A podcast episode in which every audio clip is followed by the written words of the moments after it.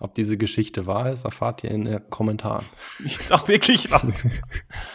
Alter, okay, ähm, Haaland würde ich auch stellen. Wenn ich Haaland habe, würde ich Haaland stellen. Dem ist doch egal, ob es gegen Bayern geht oder nicht.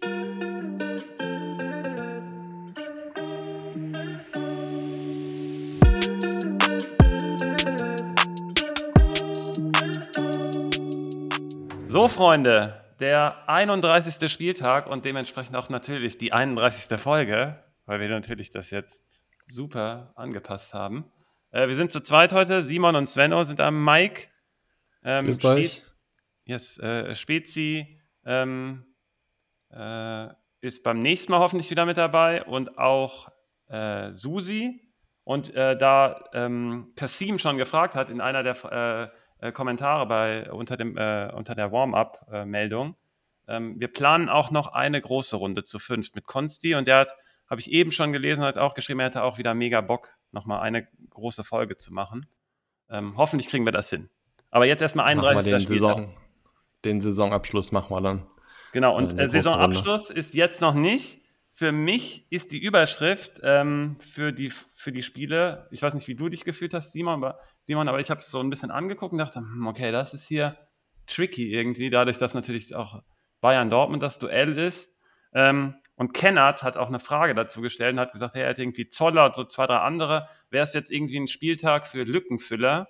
Und ich glaube ja. Und deswegen habe ich den ganzen Spieltag mal Lückenfüller-Spieltag genannt. So, mhm, gute Idee. Und ich habe mir also, auch gedacht, ich will noch ein paar Punkte bei Kickbase aufholen im, ähm, im in Champion, Challenge. in der Champions League, in der Challenge, ja, genau, das genau. hat mir gerade gefehlt. Ja. Und da dachte ich mir auch, die hole ich nicht dieses Wochenende, sondern vielleicht am letzten oder vorletzten Spieltag. Das sieht diese Woche eigentlich eher schwierig aus. Ja, also ähm, wir müssen, also wir haben das ja erst sehr spät entdeckt, zur Rückrunde erst. Wir sind aber trotzdem innerhalb Top 175 oder so, ne? Sind wir so ungefähr. Mhm. Und ähm, ich frage mal bei Kickbase nach, ähm, ob es da mit weniger Spieltagen noch jemanden höher gerankt ist. Aber nächstes Jahr greifen wir richtig an, ne? können wir schon versprechen. Genau. Weil wir sind halt, äh, wir haben halt einen kleinen Nachteil dadurch, dass wir halt die Hälfte der Spieltage am Ende verpassen. Und es geht ja daraus, darum, die fünf besten, die fünf besten äh, Spieltage werten zu lassen. Wenn man dann die Hälfte fehlt, ist natürlich doof. Aber dafür sind wir schon sehr, sehr gut. Da müssen wir auch mal. Aber den Modus macht, echt, macht mir echt Spaß. Also, das ist eine coole Kombi aus äh, Season Manager und gleichzeitig Daily, weil man dann immer jedes, jeden Spieltag neu aufstellen kann. Genau, bin ich auch dabei. Gut. Ja. Aber jetzt geht es um alles. Jetzt geht es um die Ligen, jetzt geht es um. Ähm, deswegen hier habe ich Lücken für das Spieltag auch genannt, weil ich habe das entscheidende Duell in den Playoffs, äh, das dritte. 1-1 äh, steht es dementsprechend. Und ähm, ich habe ich hab viele Fragezeichen, deswegen kaufe ich gerade wie ein Irrer ein äh, auf, der, auf dem Transfermarkt, der, dass das noch da ist. Und deswegen auch Lücken für das Spieltag passt bei mir komplett, weil ich gerade äh, alle Spieler so im Blick habe. Zum Beispiel habe ich gerade ein Riesenproblem, ich habe es schon kommentiert bei Liga Insider. Äh, Trapp ist die Horrormeldung schlechthin. Kriege ich natürlich auch schöne Dislikes erstmal. Irgendwelche Leute, die dann nicht, keine Ahnung, ist auch egal. Ähm, und ähm, das ist, wenn man Trapp hat und Gral, ich habe natürlich beide. Und letzte Woche wurde ich kalt erwischt natürlich. Äh, man hat zwar mal gesehen, dass äh, Trapp so einen leichten Verband hat, aber normalerweise spielt so einer immer. Ähm, aber jetzt mit so einer Meldung wie hier, dass er selber entscheiden kann, ob er spielt, ist natürlich die Hölle. Aber naja, so ist es halt. Da muss man halt ein bisschen improvisieren. Mal gucken, was passiert. Erstes Spiel. Hast du was dagegen, wenn ich mit Hertha gegen Stuttgart anfange, Simon? Nee, mach mal, finde ich sowieso sehr äh, schwierig. Deswegen freue ich mich, dass du damit anfängst. Beide irgendwie we machen wenig gut. Daher sind vielleicht eher die Schwächen der Gegner interessant. Ja. Er hat ein neuer Trainer, keine Ahnung, habe ich mir aufgeschrieben. Und bei Stuttgart weiß man ja eh nie. Deswegen bin ich gespannt, was du jetzt dazu berichtest. Okay, also äh, heute, also meine Aufzeichnungen sind sehr, sehr äh, wild auf jeden Fall. Also du musst noch ein bisschen Ordnung da eventuell reinkriegen in ein paar Partien, aber das kriegen wir schon zusammen hin. Ähm, erstmal, ich freue mich richtig auf die Partie ähm, obwohl das Hinspiel eines, eines wirklich aus der untersten Schublade mehr oder weniger war, also Gruselpartie. Format. Da hat Stuttgart, glaube ich, war eines der ersten, vielleicht sogar das erste unter Korkut und hat ganz wilde Sachen erst versucht, haben es dann aber noch ähm, hinten raus. Nee, Stuttgart hat, Stuttgart hat geführt und Hertha hatte ja Korkut. Was rede ich denn da? So, Korkut habe ich gerade automatisch an VfB gedacht, natürlich, aber war ja Hertha. Wir haben das ganz wild versucht, wurden dann ausgekontert, irgendwie ganz behämmert und haben es dann aber zum 2-2 noch hingekriegt, weil, wie du es gesagt hast, Stuttgart kann man ja auch nicht vertrauen. Und ähm, ich freue mich aber auf die Partie, weil die halt richtungsweisend ist, ist ja klar. Also wer hier verliert, ist richtig, hat ein richtig großes Problem. Ich hoffe, und ich bin hier parteiisch, aber nicht, weil ich irgendwie einen Verein mehr mag oder so, aber Hertha gibt mir gerade natürlich auch gar nichts. Und die haben zwar letztes Wochenende wieder gewonnen, ähm, mit dieser Straßenkampfmentalität, wenn du Prince Boateng vorne da reinstellst und die, es ging nur darum, ähm, Flagge zu zeigen, mehr oder weniger körperlich da zu sein. Äh, sie haben Augsburg, sie haben ja gegen Augsburg gespielt und gewonnen, ähm, haben irgendwie Augsburg die eigene Rolle geklaut und Augsburg konnte damit überhaupt nichts anfangen. Das war, die waren, die haben keine Mittel auch gefunden und Hertha hat das natürlich super in die Karten gespielt, dann auch das 1-0. Ich hatte ja Serda letzte Woche auf der äh, Pyramide der overrated Spieler. Und ähm, man hat beim Tor gesehen, warum ich den da habe, weil der kann halt richtig gut kicken. Der macht dieses Tor da mit der Hacke. Ähm, so viele können das halt nicht. Aber da fehlt es halt, also keiner weiß das besser als du, da fehlt es halt trotzdem an, an, an, der, an der Komplettheit seiner, seiner Fußballqualitäten, die ständig auf den Platz zu bringen und auch so einen ganzen Verein mal nach vorne zu bringen. Aber punktuell siehst du halt, wie gut der ist. Und der ist auch hier auf, mhm. auf Hertha-Seite die einzige Hoffnung, die ich habe, da dadurch, dass Richter gelb gesperrt ist und Jovetic ausfallen wird, ist das das einzig spielerische Element, was Hertha sozusagen noch hat. Äh, Toussaint so ein bisschen, aber der kommt ja natürlich sehr stark aus der zweiten Reihe. Ähm, für mich war noch nie ein, das erste Tor wichtiger für eine Partie oder sehr, sehr selten, weil wenn Hertha hier das 1-0 macht, kann es sein, dass Stuttgart völlig die Nerven verliert weil was ich ja annahm für die Partie gegen Augsburg war, dass Hertha so ein bisschen kommen muss und dann Augsburg das ausnutzen wird. Aber Hertha hat einfach gesagt, nee, nee, wir können gar nichts offensichtlich und wir machen deswegen auch gar nichts, so wie in den Spielen davor, aber keine Dringlichkeit, sondern bleiben einfach bei dieser Rolle. Und wenn Hertha hier auch wieder irgendwie ein Tor hinstümpert, dann wird es problematisch für Stuttgart, weil die dann wirklich Panik bekommen, glaube ich. Also das ist irgendwie die, richtig, die, die einzige Chance, die Hertha hat. Und ich hoffe es, dass Stuttgart macht, weil Stuttgart mir, Stuttgart zeigt mir, dass sie einen Plan haben, dass sie spielen können. Man guckt ja manchmal die Spiele und dann sagt man sich, okay, Stuttgart sollte da eigentlich nicht unten drin stehen. Das war jetzt nicht unbedingt auf die Mainz-Partie bezogen, jetzt letztes Wochenende. Aber die haben zumindest einen Plan. Deren größte Schwäche ist das, was Hertha gut macht, nämlich die Chancenverwertung. Da ist Stuttgart unten mit drin, unter den letzten sechs irgendwie, glaube ich, sogar sechs letzter, glaube ich. Und äh, Hertha ist Top 6. Die kriegen zwar kaum Chancen, aber machen die dann. Und das kann, ist halt so eine Konstellation, die hier auch greifen könnte. Stuttgart ist ja hinten auch nicht super sattelfest. Muss man, äh, muss man dann gucken, ob, ob Hertha das irgendwie ausnutzen kann. Ansonsten Stuttgart wird, wird hier die ganze Zeit den Ball haben, gehe ich von aus, und kreativ sein, was sie natürlich auch können. Die sind unter den Mannschaften, die gerne viele Passstaffetten haben. Und das wird hier auch die Konstellation sein. Dementsprechend stelle ich alle Spieler von Stuttgart, weil sie hinten natürlich eine große Chance haben, viel aufzubauen und auch die Zweikämpfe dann zu gewinnen, weil Hertha-Spieler eher isoliert dann nach vorne kommen. Und natürlich die vorderen Spieler auch, weil sie viele Pässe dann auch haben und sich Chancen höchstwahrscheinlich kreieren. Und bei Hertha gehe ich komplett auf die Zerstörerabteilung. Wahrscheinlich spielen sogar elf davon oder zehn und der Torwart. Also kann man da vielleicht auch alle stellen, aber da gibt es halt keine Offensivpunkte mehr oder weniger. Man müsste dann darauf hoffen, dass da irgendwie einer ein Tor schießt. Das würde ich bei Hertha halt eher nicht. Und deswegen dementsprechend auf die Abwehrspieler gehen. Mein Gamechanger ist Kalajdzic, weil Hertha mir gezeigt hat, dass sie gegen, weil das Verhalten gegen Flanken gruselig ist. Ähm, zum Beispiel gegen Union gezeigt, jetzt gegen Augsburg war es jetzt wieder etwas besser natürlich, aber ähm, das kriegt man so schnell nicht raus. Und die Flügel kann man nicht so schnell so dicht bekommen, auch wenn Magath das, ähm, also die Ansätze sind ja da, wie man es gegen den Ball macht, aber ich glaube, Stuttgart ist so gut, dann auch über die Flanken zu kommen. Alleine Sosa, Kalajdzic, die Kombo habe ich deswegen äh, auf dem Schirm. Ich gehe hier mit dem Stuttgart-Sieg. Vielleicht sagt es auch mein Herz eher, weil wie gesagt, ich hier eine, ich bin hier parteiisch in dem Fall, aber nicht, weil ich einen mehr mag, sondern einfach aufgrund der spielerischen Qualität auch zukünftig und das für mich so in Anführungszeichen eher verdient wäre.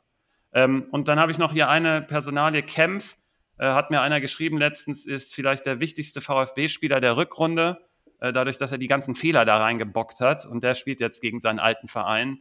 Ähm, und vielleicht der, wird der entscheidend, ähm, weil ich glaube, der steht halt auch bei den Flanken häufiger mal nicht so ganz richtig. Und das weiß Kalajdzic noch aus dem Training vielleicht und deswegen nickt er einen ein. Das wäre so mein Überblick über die Partie. Ja, finde ich interessant, besonders, dass du rausgehoben hast, dass das erste Tor entscheidend sein könnte. Mhm. Ich hoffe, das tut dem Spiel dann keinen Abbruch, weil wenn kein, wenn das, wenn das beiden Teams bewusst ist, kann es ja auch sein, dass dann einfach sehr defensiv agiert wird am Anfang und einfach keiner äh, das Risiko haben möchte, das erste Tor zu kassieren. Ähm, sonst gehe ich mit deiner Analyse total mit. Ich finde, ein großer Unterschied zwischen Hertha und Stuttgart ist immer, dass äh, bei Kickbase oder bei Switch oder andere Manager, die Stuttgarter Spieler, die waren ja irgendwie immer spielbar. Also da war immer einer dabei, den man nehmen konnte, ähm, wenn nicht gar mehrere. Bei Hertha war das oft nicht der Fall. Ähm, der Partie würde ich das auch sagen, eher auf die Stuttgarter setzen. Meine Gamechanger sind auch, also Kalajdzic, Mavropanos und Endo, finde ich, äh, kann man auch alle nehmen. Mavropanos Endo paar, ist wieder back. Ja. Ja. Genau, der ist wieder zurück, der hat sich wieder gefangen und Mavropanos könnte ein paar, in Anführungszeichen, leichte Zweikämpfe gewinnen nach vorne. Du sagst, ja, die Hertaner haben eine gute Chancenverwertung, okay, aber äh, bevor es zur Chance kommt, könnte er schon zur Stelle sein und da seine Punkte holen. Eine Personal. Denk ich aber auch, sorry, sorry, mach du. Sorry. Ja, sonst denke ich aber auch, Stuttgart hat hier die besseren Karten in dem Fall. Ich glaube schon, dass Stuttgart gewinnen wird. Ich wollte nur kurz einwerfen noch, weil ich dachte, du warst schon am Ende, ähm, dass man bei der Personalie Karasor darauf achten muss, weil da ist noch nicht sicher, ob er spielt. Ein, wir haben das letzte, letzte Hinrunde schon gesagt. Wir waren einer der Ersten, die dann darauf hingewiesen haben, dass er der Stabilisator sein kann und das ist er auch. Und deswegen hoffen auch alle, dass er aus der Corona-Isolation, also ich glaube, er ist schon raus jetzt, aber es ist noch nicht sicher, ob er spielt. Darauf muss man halt achten. Ähm, ganz wichtiger Faktor. Dann könnte dann eventuell Anton auf die 6 gehen und Ito hinten spielen oder man geht, weil man halt mit dem destruktiven Hertha rechnet, dann eher mit Mangala im Mittelfeld. Ähm, also auf jeden Fall ist das eine Personalie, die man beachten muss. Ansonsten äh, spielen da alle bei Stuttgart ansonsten. Na gut, dann lass uns mal zur nächsten Partie gehen. Bochum gegen Augsburg. Ui, darauf habe ich Bock. Mit den ja, okay, dann müssen wir ja gleich mal nee, erklären, warum. Nee, nee. nee. da bin ich Na froh, dass, dass, du die hauptamtlich übernommen hast.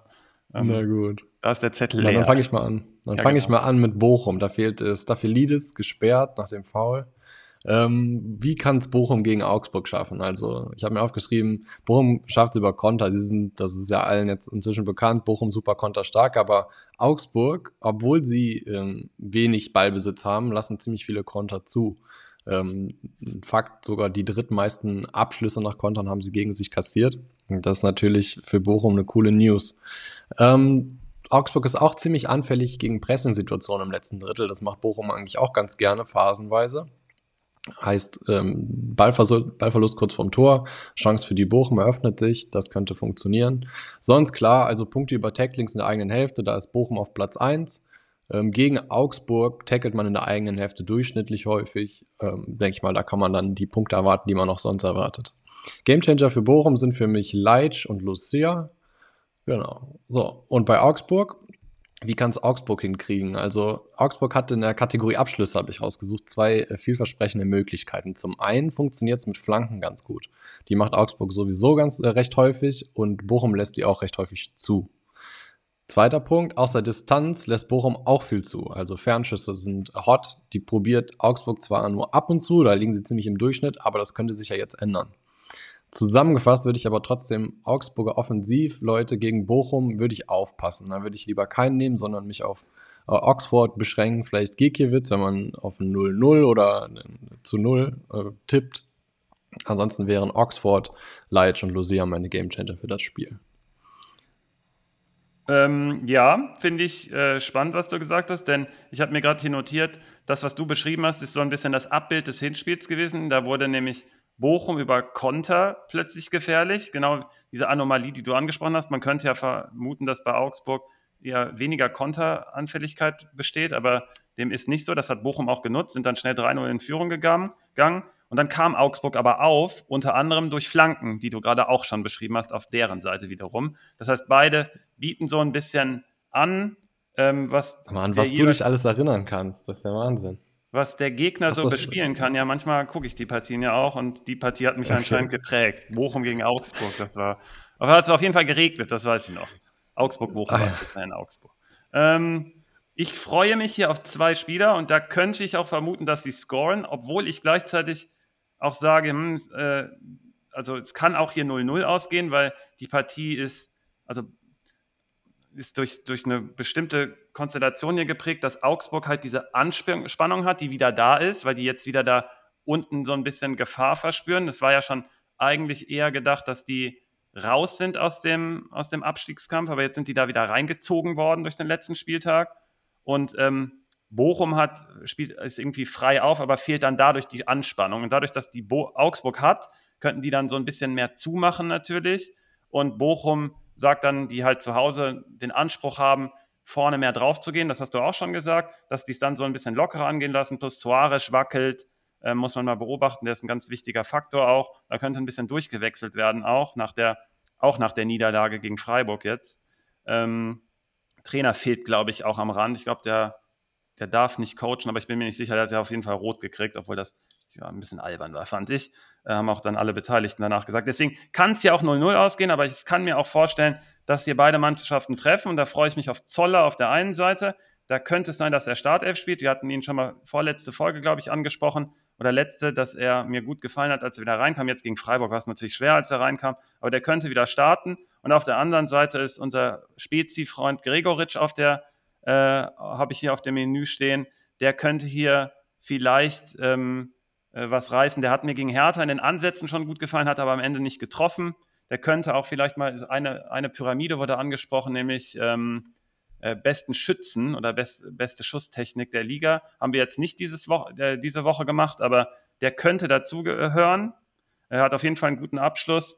Ähm, und da könnte ich mir auch vorstellen, dass er gefährlich wäre. Also wenn von den Offensiven Zoller und Gregoritsch und ansonsten habe ich mir aufgeschrieben, dass ich nur Defensive stelle. Du hast auch irgendwie gesagt, dass du ein bisschen zurückhaltender bist bei der Partie. Wie gesagt, ich sage, mhm. bei Bochum ist ein bisschen weniger Spannung drauf und bei Augsburg könnte zu viel Spannung drauf sein. Und deswegen kann das auch so ein, so ein abwartendes Spiel werden, beziehungsweise Bochum will, muss nicht unbedingt, kann das halt klar machen, jetzt glaube ich offiziell dann alles auch in der ersten Liga zu bleiben.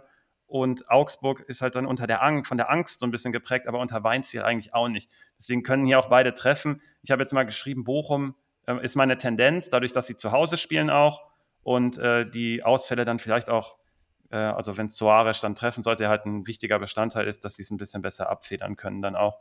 Beide Torhüter finde ich irgendwie interessant, wegen dieser mhm. Äh, nicht zwingenden Offensive jeweils, aber vielleicht trotzdem ein paar Chancen da und dass es dann vielleicht viele Paraden und 0-0, also, also beziehungsweise kein Gegentor, ist halt die super Kombination für einen Torwart. Ist ja klar, besonders zum Beispiel jetzt auf Kickbase bezogen. Aber also wie gesagt, auch nicht von Partie, mehr als. Sorry. Du gehst nicht von mehr als zwei Toren aus, maximal, oder?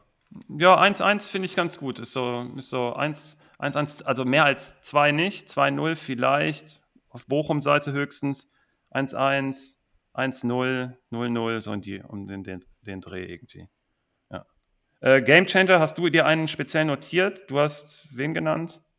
Ich habe Leitch und Lucia genannt. Genau. Und bei Augsburg, Oxford und Giekiewicz. Also genau, das sind die, genau, davon können wir auch einen nehmen. Ich würde dann auch einfach mal Oxford nehmen, weil ich warte, erwarte, dass Bochum da äh, ein bisschen aktiver vielleicht ist und dann ähm, aber trotzdem nicht zwingend. Und deswegen hat er viele Aktionen, hat vielleicht eine Chance auf 0-0. So in die Richtung. Nächste Partie hätte ich Wolfsburg gegen Mainz im Angebot.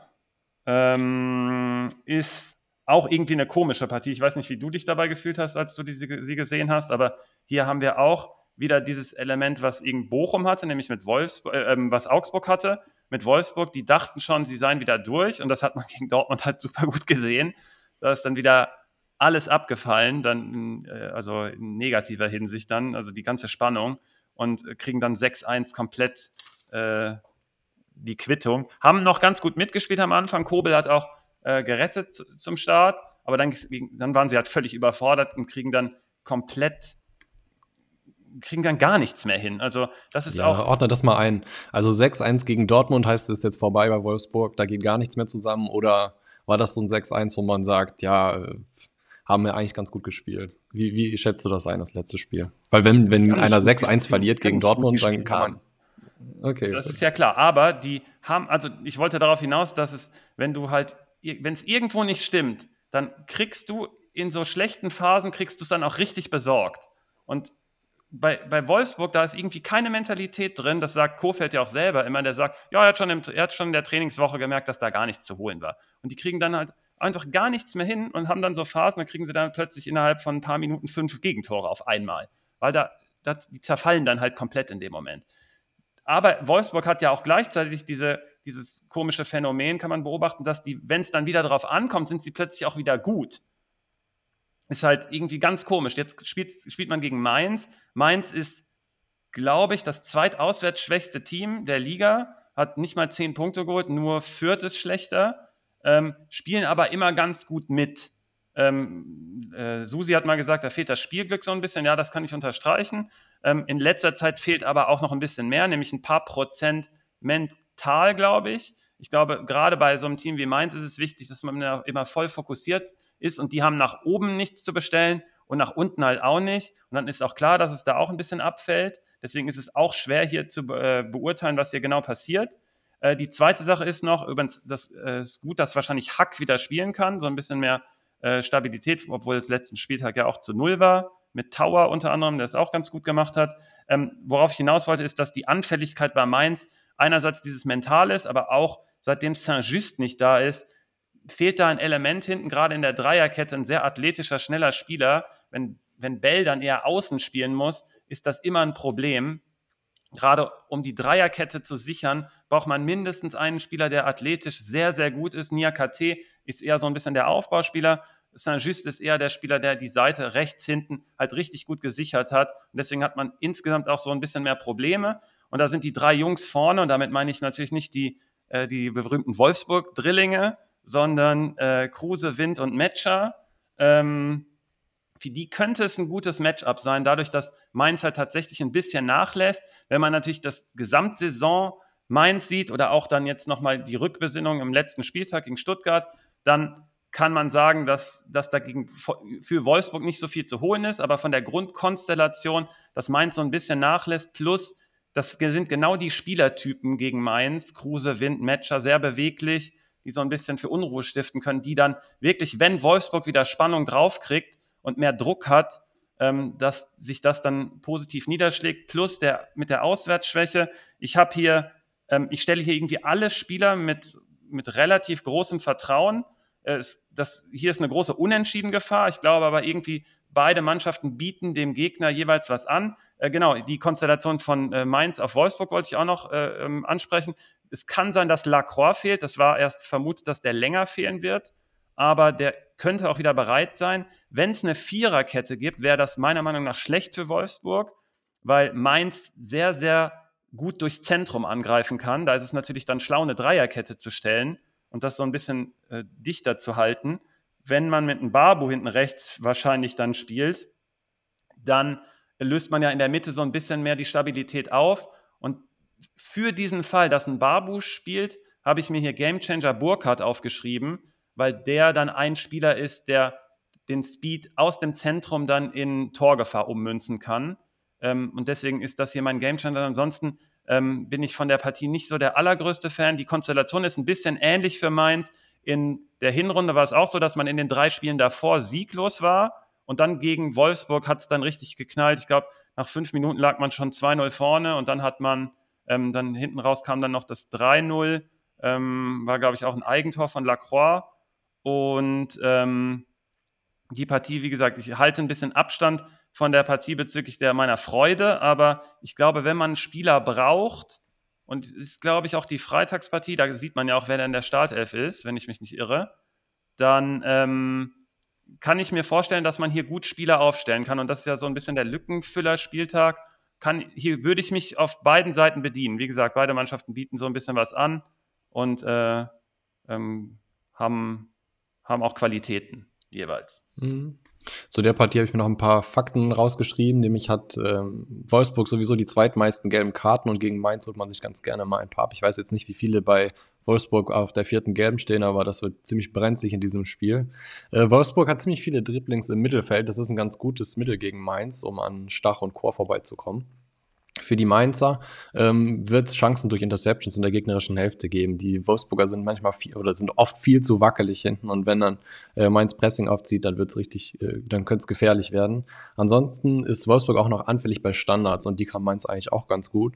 Da sehe ich auch eine gute Chance für die Mainzer zu treffen. Jetzt wollte ich dich noch fragen, weil ich das sehr schwer einzuschätzen finde. Wer wird denn das Spiel machen? Die Mainzer sind dafür echt nicht bekannt und bei den Wolfsburgern weiß ich nicht so ganz. Meinst du einer, ähm, meinst du, es wird eine Mannschaft geben, die ja klar äh, das Spiel machen wird mit mehr ja. Ballbesitz. Arnold ist auf dem Platz und Wolfsburg spielt zu Hause. Mhm. Plus Wolfsburg muss was tun. Mainz ist generell in der abwartenden Position und auch hier tabellarisch und psychologisch müssen nichts machen. Daher glaube ich, dass Wolfsburg hier den Anspruch hat, den Ball zu haben.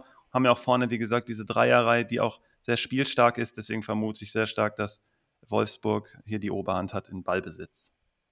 Okay, dann würde ich aus diesem Grund aber auch äh, mit Burkhardt mitgehen, den du eben empfohlen hast, mhm. weil dann eben diese gefährlichen Situationen entstehen können. Schnell den Ball erobern, umschalten oder ähm, kontern mhm. für Mainz.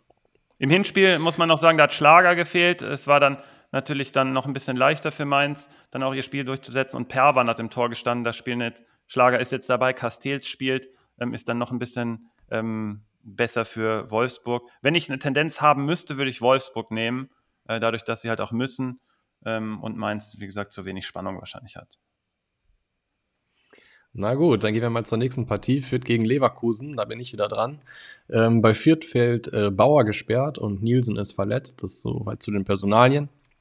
Ähm, wie kann Fürth das gegen Leverkusen gewinnen? Die, du hast mich ja belehrt, du hast äh, letztes Wochenende gesagt, hey, unterschätzt mal nicht Fürth und ich habe Fürth unterschätzt und ich weiß aber nicht, ob das diese Woche wieder so sein wird, dass Fürth hier auf ein Unentschieden oder oder ein Sieg hinaus ist. Ich glaube nämlich, ich glaube eher nicht. Aber wie könnten sie es denn machen? Also Fürth ist im letzten Drittel ziemlich bissig. Da gewinnen sie echt äh, viele Bälle und haben auch viele Interceptions. Passt nämlich, weil Leverkusen genau da sehr anfällig ist. Ich glaube, sie verlieren die meisten Bälle im letzten Drittel.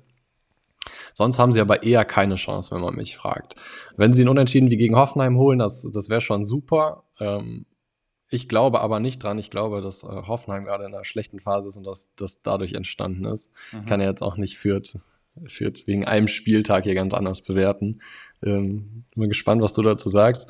Ähm, hab mir als Gamechanger aufgeschrieben, Leveling würde ich aber eher darauf verzichten. Ein großes Fragezeichen dahinter und eher mal Linde aufgeschrieben. Die Leverkusener werden schon ein paar mehr Abschlüsse haben, da hat er was zu tun. Mhm. Wobei ich die Torwerte aus dem Spiel Augsburg gegen Bochum dem vorziehen würde. Ja, wie sieht es bei Leverkusen aus? Andrich, und jetzt muss mir sagen, Hinkapie, Inkapi, mhm, beide Inkapie, gesperrt. glaube ich. Der Axon macht es zu Hinkapie, ja. Okay, sehr gut. Ähm, werden ihr Spiel aufziehen. Also sie, sie werden das Spiel machen. Die Frage, die ich eben gestellt habe zu ähm, Wolfsburg-Mainz, das wird Leverkusen sein, das Team, das das Spiel ähm, gestalten wird. Ähm, wenn Fürth sich zu viel zutraut, dann werden sie eiskalt auskontern. Sonst sind sie super stark bei Schnittstellenpässen und Dribblings. Genau das, was man machen muss, wenn sie sich nicht zu viel zutrauen. Ähm, Fürth ist auch noch extrem anfällig bei Abschlüssen nach Flanken. Problem, die macht Leverkusen so gut wie nie, aber ich kann mir vorstellen, dass da Flanke, Schick, Alario-Tor äh, schon ein realistisches Szenario ist, denn vielleicht spielen Alario und Schick, haben wir gerade jedenfalls als erste Wahl in unserer Aufstellung, in der, unserer voraussichtlichen Aufstellung. Ähm, was die anderen Abschlussarten und so weiter angeht, da lässt Fürth bei allem viel zu viel zu. Team, das so eiskalt ist wie Leverkusen, müsste das eigentlich ausnutzen. Ähm, Game Changer ist jetzt ein bisschen tricky. Ich habe mir aufgeschrieben, Schick, Diaby und Demir bei mit drei Ausrufezeichen. Ich kann mir vorstellen, dass der die Fürther Schwächen am, oder sehr gut ausnutzen könnte. Wenn Schick, wenn Alario spielt, finde ich den aber auch super interessant, in einer Zweier-Sturm-Kombi auf die Fürther zuzulaufen. Mhm, interessant. Also ich habe bei Fürth habe ich hier einfach mal nichts aufgeschrieben. Die spielen entweder 0-0 oder verlieren es halt und in dem Fall werden sie es verlieren. Ich habe ja, wenn ich komme ja gleich noch zu Frankfurt. Ich bin eigentlich sehr sehr gut bei Prognosen, aber kommen wir gleich noch zu. Ähm, also das ist aber relativ leicht. Ähm, Hinspiel war 7-1 für Leverkusen. So hoch wird es jetzt nicht, dadurch, dass Leverkusen einfach viel zu viele Ausfälle hat. Wir haben es gegen RB richtig gut gemacht letzten Spieltag, standen hinten weiterhin sehr massiert gut da und haben es dann haben dann halt äh, einen Kunku auf Soboslai kassiert. Ähm, Schick hat im Hinspiel vier Tore gemacht und einen Assist und dadurch, dass alle ausfallen, äh, wird das jetzt nicht mehr passieren. Er ist trotzdem natürlich mein Gamechanger. Du hast die Standard, äh, die, ähm, äh, die Flankenschwäche von Fürth schon angesprochen auf der Defensivseite. Ähm, ich gehe dann äh, auf die Standardschwäche dann nochmal speziell ein und da ist er für mich dann doppelter Kandidat. Äh, gerade bei Standards oder über Flanken halt da zu sein. Ich, du hast irgendwie gesagt, Schick macht die Flanke auf Alario. Ich sehe nicht, dass Schick irgendwie eine Flanke schlägt. Schick wird so. Nee, Flanke auf Schick. Flanke auf Schick. Ah, okay, ich habe eben verstanden, du hast gesagt, Schick spielt auf Alario eine Flanke. Das sehe ich nämlich auch nicht. Nee, nee, aber Flanke und wenn dann Alario und Schick da vorne drin stehen. Okay, jetzt, ähm, okay, alles Beide klar. gut. Genau, äh, Schick wird so ein bisschen um Alario rumschwirren im Normalfall, falls Alario spielt. Es kann aber auch sein, dass Palacios spielt, da muss man ein bisschen aufpassen, muss man gambeln weil wenn man einen von Leverkusen hat, sollte man dann hier aufstellen, ist natürlich klar, das, ich, das kann ich ja hier auch noch jedem raten. Äh, Fürth ist natürlich griffig dabei, du hast es auch schon so ein bisschen angedeutet. Hoffenheimer kriegt halt, kommen wir in der nächsten Partie auch drauf, hat halt gerade Koordinationsprobleme, die hat Leverkusen auch, aber Leverkusen insgesamt gefestigter und weiter als Hoffenheim. Und dadurch, dass es da gegen Hoffenheim so zum 0 zu 0 gereicht hat, wird Leverkusen das hier ziehen und knapp ein oder zwei Tore vor. Ähm, Schick habe ich schon gesagt, ist mein Gamechanger. Und Vorsicht bei Tabsoba, der könnte fehlen. Ist natürlich ein riesen, ähm, Riesenkandidat für viele Punkte, äh, wie dem Ball übrigens auch. Äh, hast du ja auch schon gesagt, der wird hier auch extrem wichtig, dadurch, dass Fürth so ein bisschen höher auch presst und der dann als, äh, als Spieler, der dieses erste Pressing überspielt, ist dann super wichtig, um dann die Jungs ins Laufen zu kriegen, wie im Hinspiel eben. Da ist man dann komplett im Vollsprint immer auf die Abwehr zugelaufen und deswegen stand es dann am Ende auch 7 zu 1. Ähm, so viel ist hier zu der Partie ansonsten nicht zu sagen. Stellt halt alle Leverkusen auf und fertig. Nächste Partie, wenn so du nichts es. dagegen hast, ist Frankfurt-Hoffenheim. Das ist der wirste Zettel bei mir. Da musst du mir helfen vielleicht. Ja, ich fange ähm, mal an. Wie, wie fandst du Europa League letzte Woche? Ach ja, stimmt. Da war ja was. Ähm, ja. ja. ich habe ja, hab mich ja weit aus dem Fenster gelegt. ich habe ja gesagt, Frankfurt müsste die, äh, die, die, den Misserfolg verarbeiten gegen das Ausscheiden gegen Barcelona verarbeiten. Lasst mich keine Euroleague-Prognosen machen, da weiß ich nicht. Bundesliga hat wieder gehittet. Da haben wir gesagt, Union macht es und wie sie es machen und haben es auch genau so gemacht. Und äh, Frankfurt war dann vom Kopf da auch dann erst recht nicht da. Und das war ja auch ein Argument, ob dann positiv oder negativ ist ja dann scheißegal. Auf jeden Fall fragt mich, wenn es um Bundesliga-Prognosen geht, bin ich gut. Ansonsten Euroleague würde ich, äh, würde ich mir nicht vertrauen. Ich habe auf jeden Fall schon Typisch gesagt. Typisch Dortmunder, ne? Die, die interessieren sich nicht für Euroleague, oder? nicht schlecht. Ähm, äh, was soll ich sagen? Ich, ich glaube auch gegen West, West Ham reicht es nicht. Okay. Habe ich schon okay. überall angekündigt. Ich muss jetzt double down. Aber vertraut mir einfach nicht. Ich würde es so wünschen, dass Frankfurt ins Finale geht mit diesen geilen Fans. Äh, Komme ich auch zum Punkt. Ähm, habe ich mir gibt es ja auch so einen Witz, der überall die Runde macht. Den habe ich mir aufgeschrieben: Heimspiel Frankfurt. Ähm, äh, wo ist es denn? Ist es im Camp Nou oder ist es äh, doch in Frankfurt? Leider ist es in Frankfurt das Spiel. Das macht es auch ein bisschen komplizierter, weil Frankfurt ist im Heimstadion, ist ähm, nicht so überzeugend, haben halt Probleme auch gegen tiefstehende Gegner etc. Äh, jetzt hat man aber Glück gleichzeitig, dass Hoffenheim um die Ecke kommt, die dich am letzten Spieltag schon enttäuscht haben. Ich habe irgendwie Kader Scharbeck noch vor dem Spieltag verkauft, weil ich dem Ganzen schon nicht getraut habe. Und ich hatte schon einen Hoffenheimer, dann dachte ich, nee, zwei mache ich nicht. Und äh, der fehlt jetzt unter anderem auch, genauso wie Baumgartner, der dein persönlicher Freund ist, der dir gar nichts besorgt hat an Punkten. Mhm. Äh, Richards ist verletzt, die haben generell ein paar Verletzungssorgen. Ich glaube, unser Freund Grillitsch ist auch wieder raus. Ähm, das ist keine Ahnung, zu dem sage ich gar nichts mehr. Ähm, ist aber vielleicht auch gut für Hoffenheim in dem Moment, Hoffenheim in dem Moment, weil Vogt und Grillitsch zusammen ist immer mir ganz suspekt in dieser Dreierkette. Äh, Nordfight finde ich da noch ein bisschen stabiler dann mit einer Kombination mit Vogt. Ähm, bei Frankfurt äh, könnten sogar alle dabei sein. Für So könnte es aber noch leicht zu früh sein. Müsste man mal drauf achten. Äh, mein Ansatz war hier, also ich habe hier zwei Ansätze. Einerseits ist das so ein bisschen das Flankenduell. Wahrscheinlich hast du es gleich auch notiert, aber ich bin mal gespannt, weil Nummer 1 und Nummer 2 der Flankengeber sind Kostic und Raum. Die spielen gegeneinander. Ähm, und Abbild des Ganzen ist so ein bisschen das Hinspiel. Habe ich äh, mir nochmal sogar in Teilen sogar für die Vorbereitung ein bisschen angeguckt, wie das da passiert ist. Ähm, wir spielen natürlich mit ähnlicher Formation erstmal beide Mannschaften und Hoffenheim hat es dann im Hinspiel geschafft, das Pressing von Frankfurt mit ihren Kombinationen im Mittelfeld gut zu überspielen und waren dann sehr, sehr dominant und sind dann hinten in der letzten Linie sehr breit geworden und haben dadurch auch ihre Tore vorbereitet, sind dann da über die Flügel gekommen, haben das aber flach versucht und so ein bisschen in den Rückraum gesteckt und das wird auch äh, unser Hauptthema für das diesmalige Matchday-Briefing sein. Wir haben so ein bisschen uns die Flanken, wir haben so einen Flankencheck für alle Teams gemacht und haben so ein bisschen herausgearbeitet, ähm, wer welche Bewegungen da macht oder wer, wer was bevorzugt und welcher, wie der Gegner das dann jeweils verteidigt. Ähm, hier in dem Hinspiel war es so, dass dann spät breit geworden ist für Hoffenheim gegen Frankfurt, genau richtig gemacht, haben dann auch drei Tore erzielt insgesamt. Frankfurt wiederum ist so ein bisschen mehr auf zweite Bälle gegangen und ist früh schon auf die Flügel gegangen. Natürlich, wenn man einen Kostic im Team hat, der so wie so ein Ballmagnet ist, ähm, bietet sich das natürlich auch an. ähm, und haben dann so ein bisschen das Nachsehen gehabt, weil Hoffenheim in dem Fall überlegen war. Es ging aber jeweils über die Flügel und deswegen habe ich eben dieses Flankenduell auch nochmal angesprochen. Also auch, auch auf Mannschaftsebene. Und jetzt erwarte ich für, für die, diese Partie, also was erwarte ich als Entwicklung? Ähm, bei Hoffenheim habe ich ein Riesenproblem gerade. Das, was Susi letzte Woche angesprochen hat, hat man gegen Fürth super sehen können, nämlich völlig unkoordiniert, da pass, passt gar nichts mehr. Und Frankfurt ist ja gleichzeitig in der Defensive durch den Glasner Fußball auch besser geworden, auch wenn es gegen Union ja wie gesagt, wie erwartet, so zum, zum Abfall kam und die waren überhaupt nicht richtig auf dem Platz, ähm, werden die jetzt wieder geschärfter sein, haben ja eine Woche Pause gehabt und haben sich da dahingehend ja auch weiterentwickelt und gleichzeitig Hoffenheim abgenommen.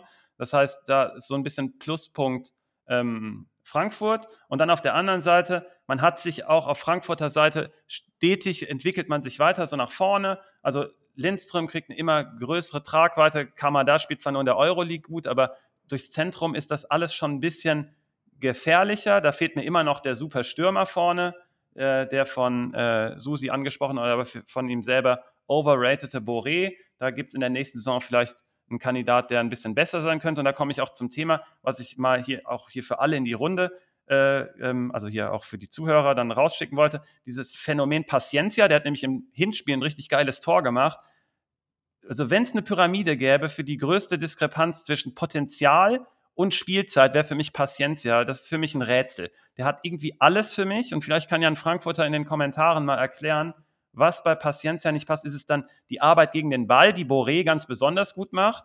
Aber Paciencia hat für mich theoretisch alles. Und deswegen ähm, ist das für mich so ein, so, ein, so ein Punkt, der bei Frankfurt dann auch fehlt als Baustein ähm, in diesem Spiel, dadurch, dass Hoffenheim hinten auch so viele Ausfälle zu verzeichnen hat, habe ich hier auf dieser Seite halt trotzdem ganz klar vorne, äh, Frankfurt vorne.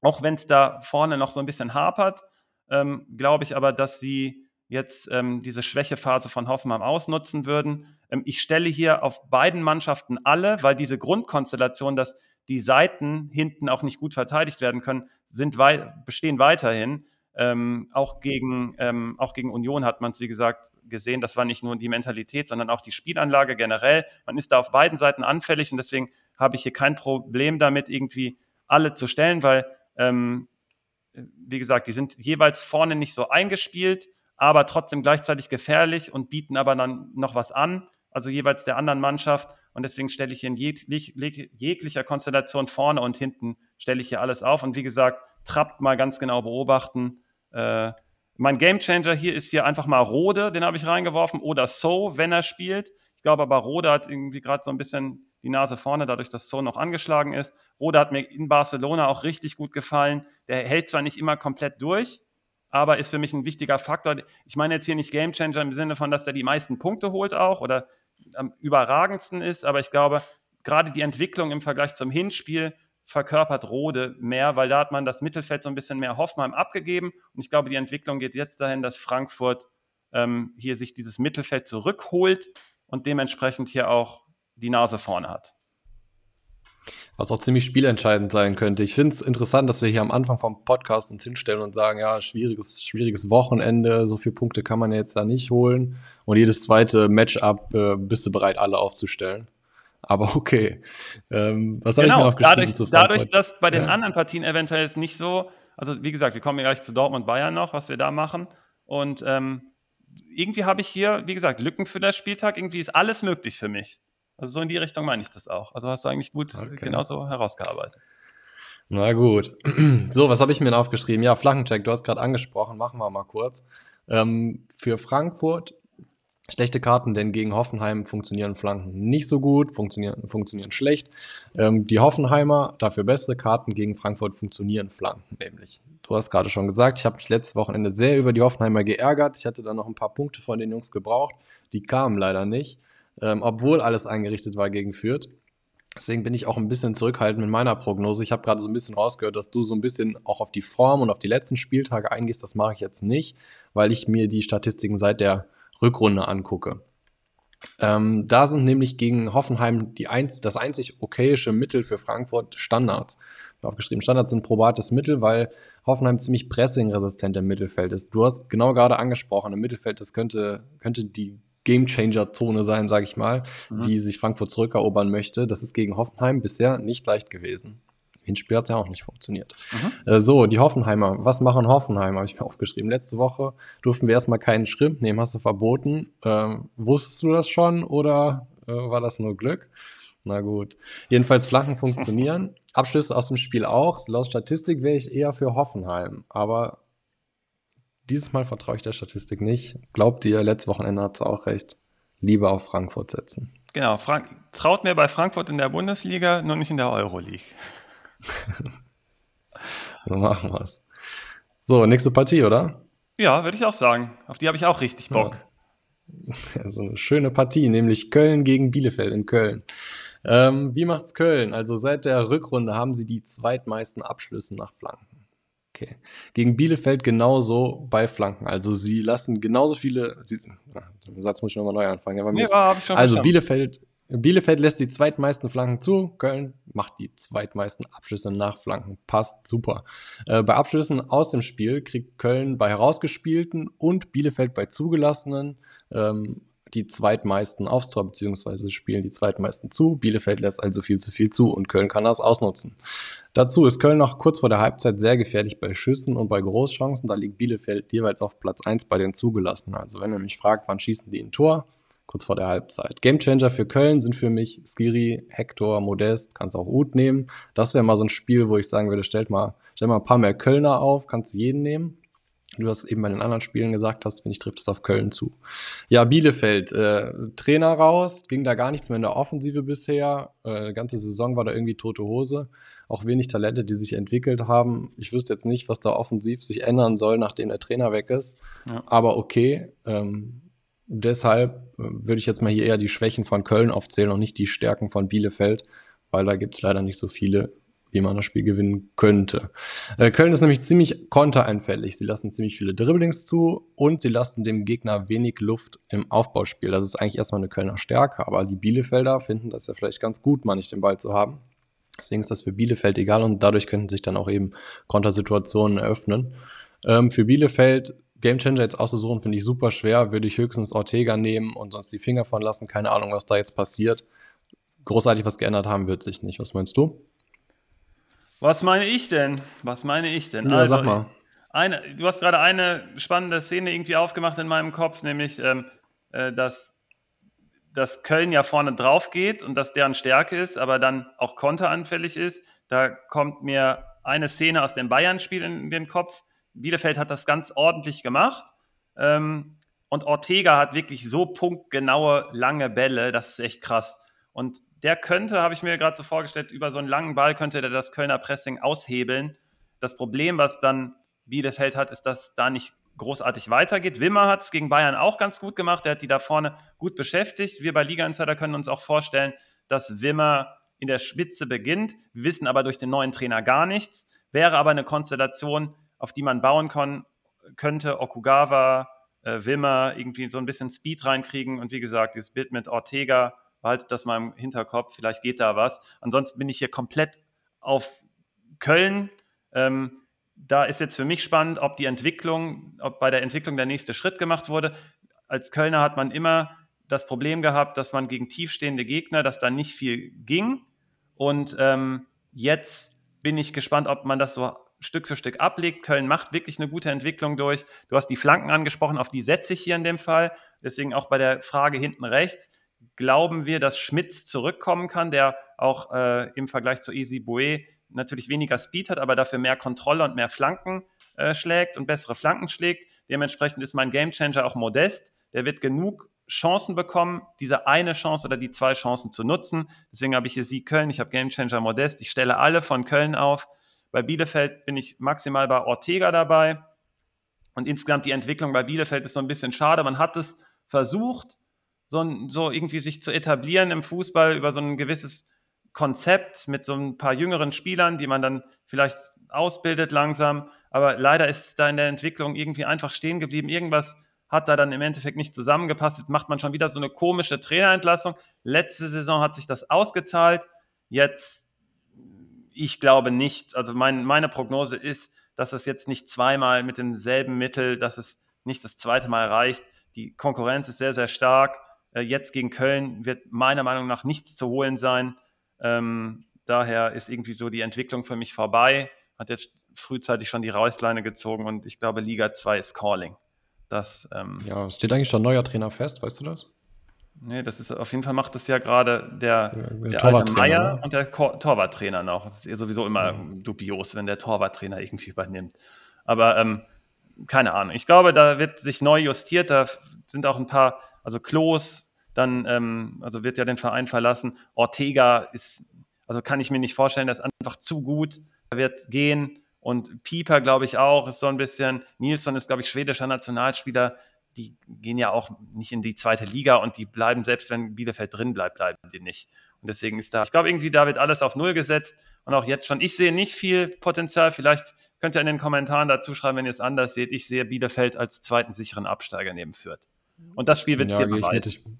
Ja, es ist ein bisschen schade, dass sich die ganzen, sag ich mal, jungen Talente, die da in Bielefeld ja vorhanden sind, sich irgendwie nicht entwickelt haben, den Schritt geschafft haben. Das wäre schon eine entwickelt. coole Sache gewesen. Ne?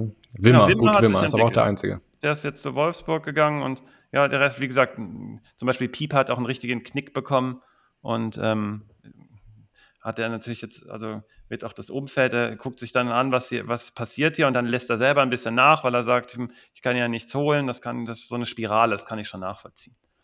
Ähm, nächste Partie ist bei mir Leipzig gegen Union. Äh, das war gestern schon. Und mhm. äh, habe ich mir angeguckt. Ihr wisst ja, ich gucke nicht viel außerhalb der Bundesliga, weil ich gucke so viel Bundesliga, da habe ich gerne Pause. Das fand ich aber gestern richtig spannend und das Spiel war auch mega spannend. Ähm, irgendwie schade, dass es Union nicht gepackt hat vom Spielverlauf. Ich hatte hier keine Aktien drin, ob Leipzig oder Union. Ich bin eh für Freiburg im Finale, da ist mir egal. Ähm, aber Respekt an Union, die haben es richtig gut mitgespielt, die haben, die haben hinten nicht viel zugelassen, aber kriegen dann durch drei Chancen oder so, kriegen sie dann im Endeffekt zwei Tore eingeschenkt und das zweite natürlich sehr, sehr spät. Ähm, trotzdem insgesamt Respekt an die Leistung von Union. Ich habe ja Union so ein bisschen unten gesehen, äh, nicht ein bisschen, ich habe gesagt, die werden jetzt nach unten durchgereicht. Die spielen jetzt hier ganz klar um den äh, letzten Conference League Platz da mit. Wahrscheinlich können die sogar noch Hoffenheim angreifen. Warte, ich mache mal kurz die Tabelle auf, damit ich keine, keinen Unsinn erzähle. Du kannst mir auch mal, vielleicht bist du schneller.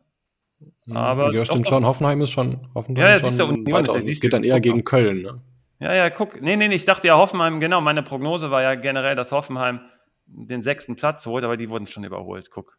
Dann, mhm. dann ist da jetzt auch nichts mehr. Dann äh, teilen sich Köln und Berlin jetzt den, also teilen sich Platz 6 und 7 einfach. Mal gucken, wer es dann eher schafft. Ich sehe so ein bisschen Köln da im Vorteil, ähm, aber vielleicht schafft es ja auch Union. Aber dadurch, dass der siebte Platz jetzt ja quasi sicher ist, dass der durch die, durch die Pokalkonstellation im Finale ist das ja dieser Conference League Platz und das äh, steht Union eigentlich auch ganz gut. Auf jeden Fall Respekt an Union, aber gleichzeitig Shame on you erste Bundesliga, weil ihr wisst, dass es mir zu einfach ist, als Union so viele Punkte zu holen.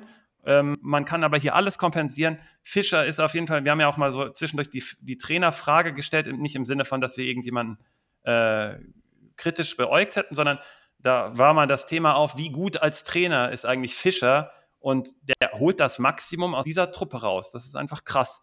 Man weiß nie, wie das in anderen Konstellationen wäre, bei anderen Vereinen, weil der hatte dann ein User nämlich mal was über Gladbach geschrieben. Wie wäre das, wenn der bei Gladbach wäre oder so? Das weiß man alles nicht, aber aus der Truppe holt er hier das Maximum raus und die haben anscheinend einen klaren Plan. Die haben mit Kruse dann gesagt, hey, Kruse hatte selber keinen Bock mehr da zu spielen und äh, Union wollte das Geld und hat auch gesagt, das ist doch scheißegal, wir brauchen den gar nicht mehr. Äh, wir gehen hier voll auf Speed und das ist zum Beispiel gestern auch super aufgegangen. Das erste Tor war, also das 1-0 war richtig krass rausgespielt. Man hat die Schwäche von Leipzig da über die Flügel genutzt auf beiden Seiten. Äh, links nicht so richtig Zugriff gehabt und dann hinten rechts mit Simakon, der da manchmal so ein bisschen noch Nachholbedarf hat und das hat man dann halt eiskalt kassiert. Ähm, und die machen das richtig gut. Und jetzt ist die Frage, für das Spiel wird sich das hier nochmal wiederholen. Ich glaube generell, diese Partie von der Konstellation her, dass Leipzig halt natürlich sehr, sehr viel den Ball hat, genauso wie gestern. Das, äh, das Zwischenergebnis 1-0 hat natürlich dann nochmal extra in die Karten gespielt, aber so ist generell natürlich auch die Spielanlage. Deswegen stelle ich natürlich alle Spieler mit Ball bei Leipzig. Und die große Frage ist hier, wen stelle ich denn dann bei Leipzig, weil wir überhaupt nicht wissen, wer spielen wird.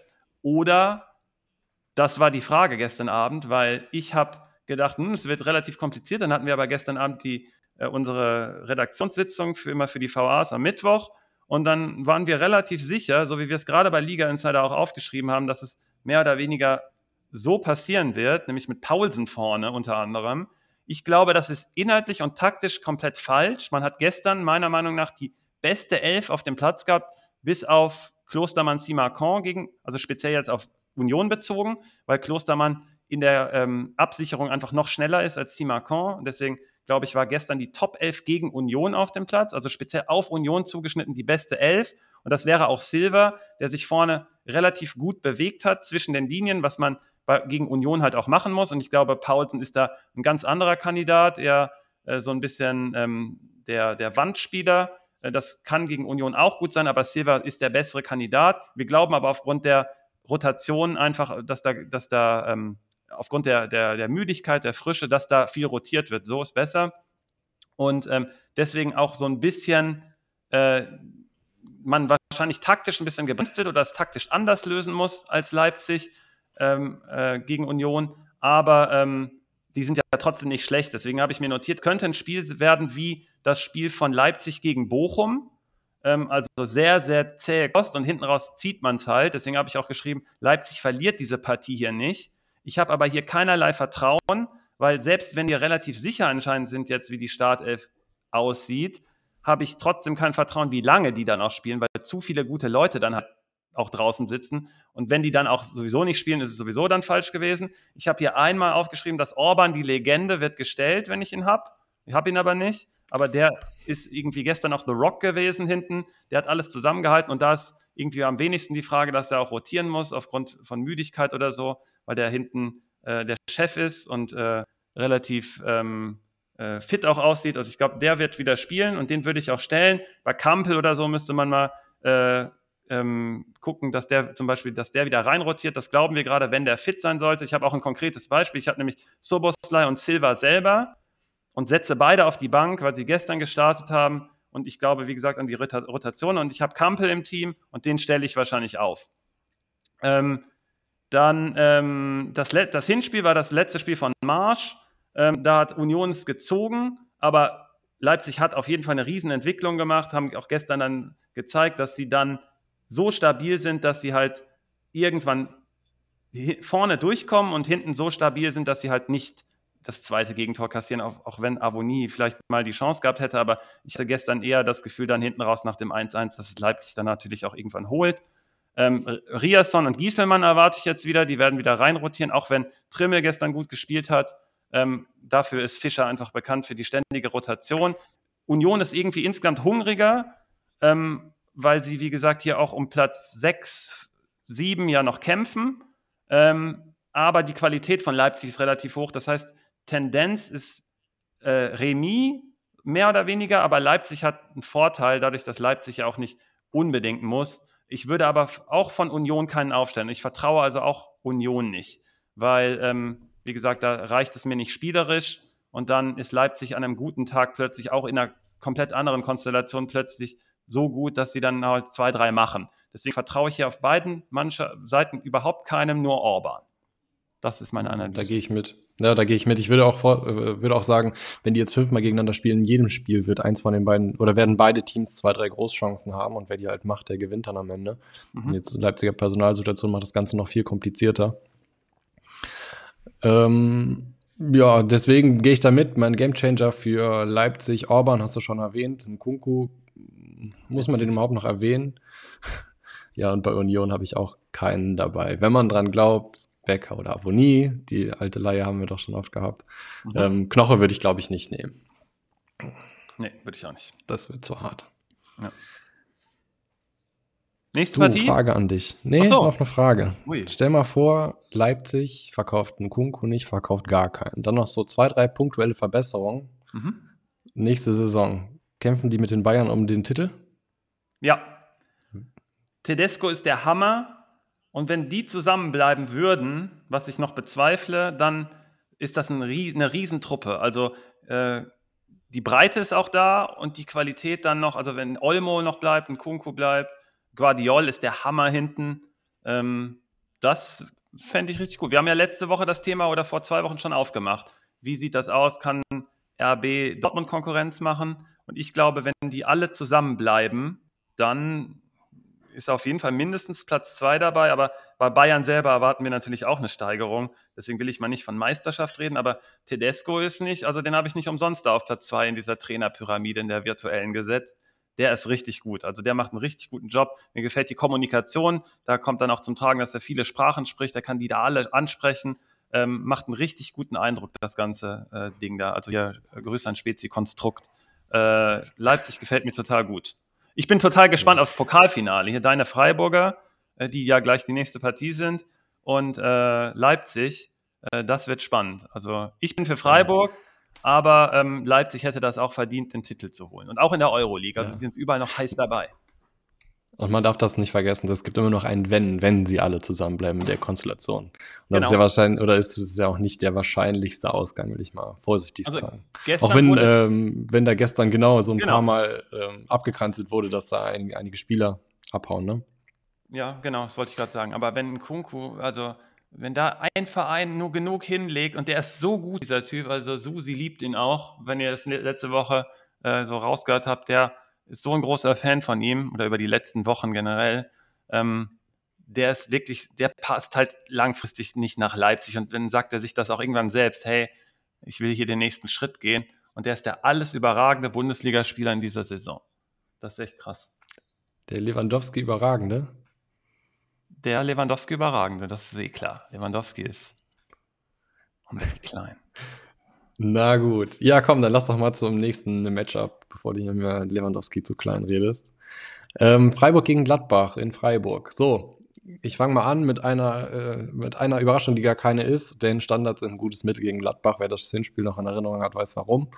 ähm, aber auch danach, die Statistik bezieht sich nur auf die Rückrunde. Also da ist das Spiel noch nicht mit dabei. Da hat Gladbach leider auch viel zu viele Standards kassiert und Freiburg ist da stabil gewesen und schießen ganz gute Standards. Als nächstes Hohes Pressing und Tacklings im, Tacklings im, letzten Drittel auch eine gute Wahl gegen Gladbach. Kann das Freiburg? Ja. Äh, Gladbach ist konteranfällig und das wird Freiburg eiskalt ausnutzen. Auch wenn sie in den Statistiken vielleicht nicht das beste Konterteam sind, Freiburg kann kontern. Ähm, soll, genau. So, also so sollten sie das machen. Sie werden das Spiel gewinnen, habe ich mir aufgeschrieben, denn äh, es sei denn, sie sind jetzt alle K.O. vom DFB-Pokal, aber das ist jetzt auch schon ein paar Tage her. Das wird schon passen.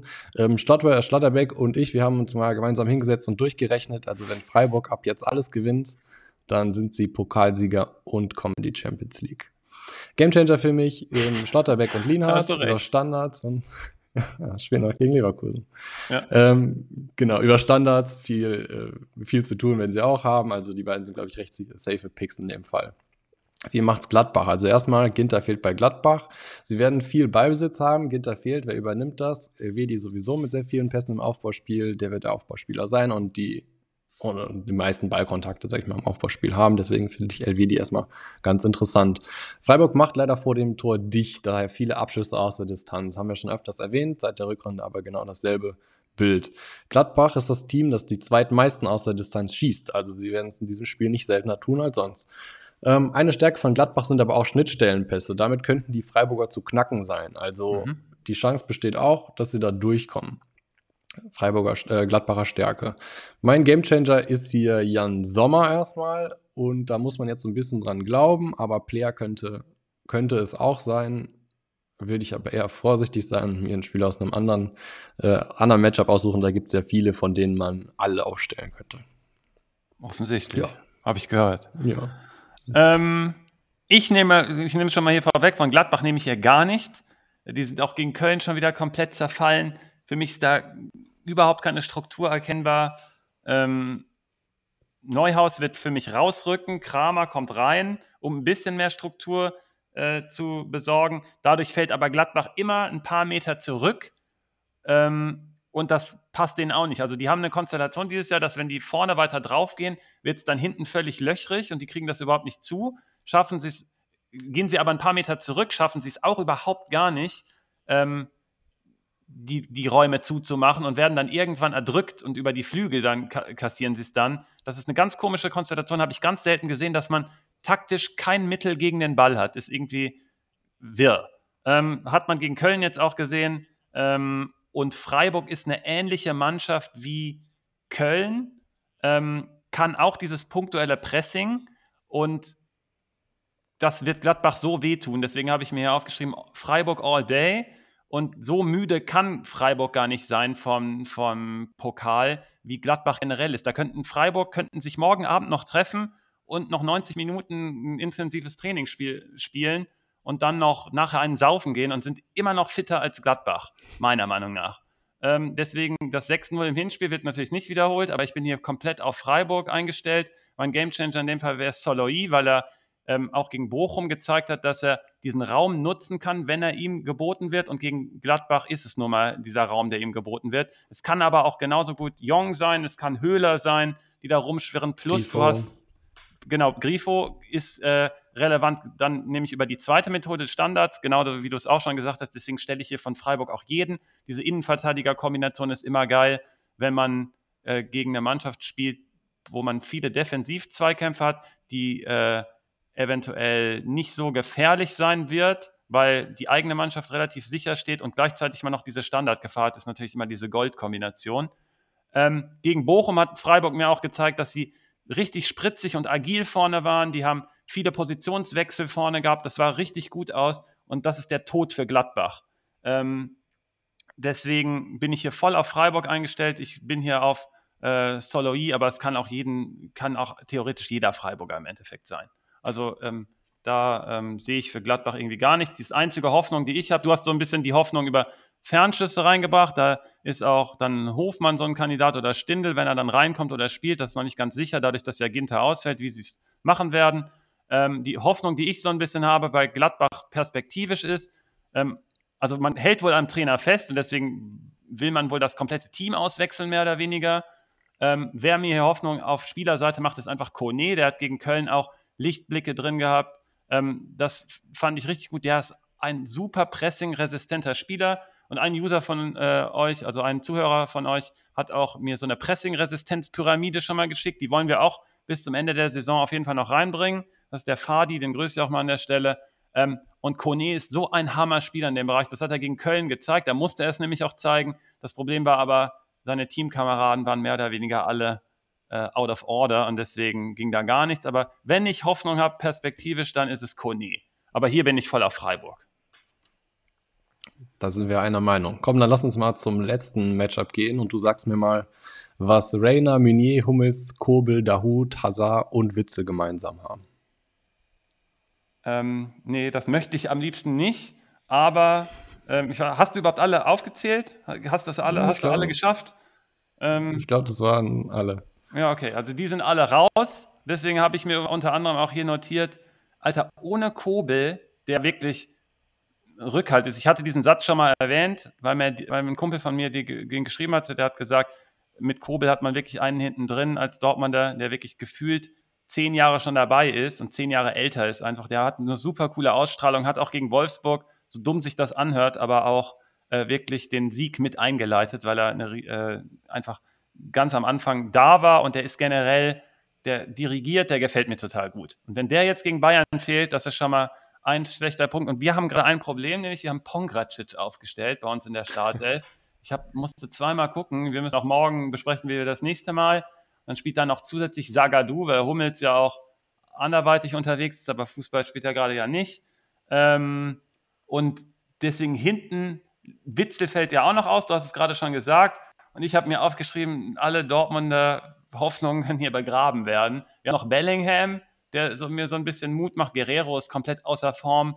Ähm, und dann vorne reicht es nicht. Brandt gegen den Ball, hm, ja klar. Und dann mit dem Ball aus, aus tiefer Position, nee, danke. Und Reus dann alleine mit Haaland, das reicht nicht. Da braucht man mindestens einen dritten richtig guten. Und den haben wir einfach gerade nicht äh, in dem vorderen Bereich, um Bayern dann auch zu provozieren.